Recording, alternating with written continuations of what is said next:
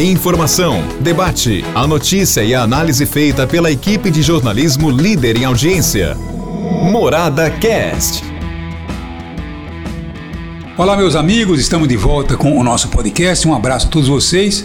Mas antes do assunto tutorial, eu gostaria de dar um toque muito legal para você. Não para Araquara. Se você precisa aumentar as suas vendas, acesse nãoparalaquara.com.br, uma plataforma totalmente grátis. Então é por isso que eu sugiro a você não ficar aí parado esperando acontecer, tá bom? Cadastre-se a sua empresa e seus produtos. Então é isso. Não pare araquara.com.br. Este é inegavelmente o caminho. Tá marcado, né? Mas olha, o que eu tenho hoje aqui editorial é o fato de que cerca de 370 presos aqui de Araquara estão sendo beneficiados pela saidinha. Eu vi ontem, por exemplo, na internet, comentários dos mais desbaratados e ao mesmo tempo comentários discriminatórios. Ontem eu vi, por exemplo, um policial que seria aí uma tragédia essa saidinha. Muitas pessoas seriam assaltadas, teríamos homicídios, feminicídios, latrocínios, quer dizer, pintou um inferno. Na verdade, fez aí uma previsão um tanto quanto eh, sem base nenhuma.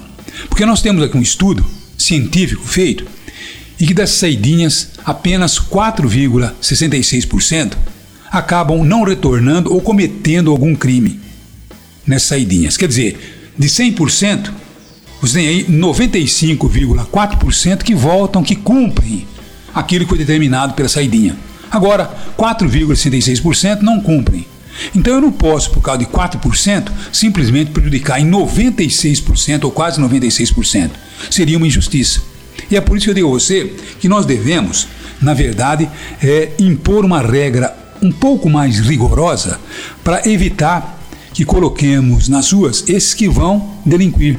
Porque esses não estão preparados, ainda não estão naquele ponto de recuperação, naquele ponto de receber esse benefício.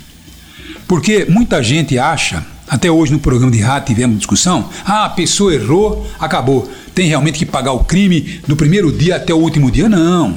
Tem todo um processo de recuperação. Porque se a gente levar, como tem muita gente que gosta de levar pela questão religiosa, qual que é a máxima cristã? É exatamente essa. Atire a primeira pedra quem nunca errou.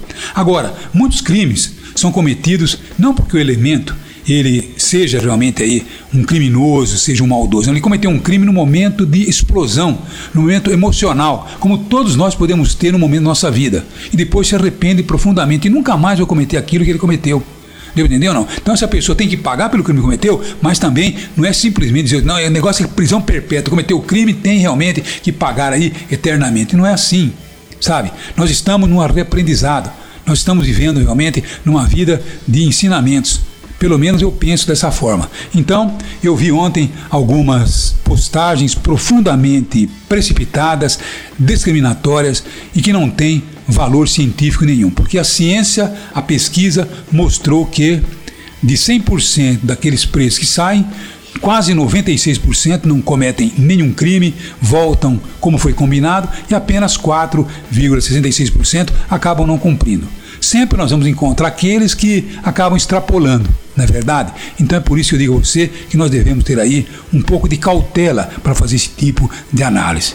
O meu pensamento é que devemos impor alguns rigores a mais para não cometer determinados erros de colocar nas ruas aquele que não tem condições de estar nas ruas, mas que a saidinha ela é muito interessante para recuperação, para convivência do preso em meio social, isso é muito importante. Tá aí? É esse o nosso ponto de vista, é essa a nossa opinião. Um abraço a todos e até amanhã, se Deus quiser.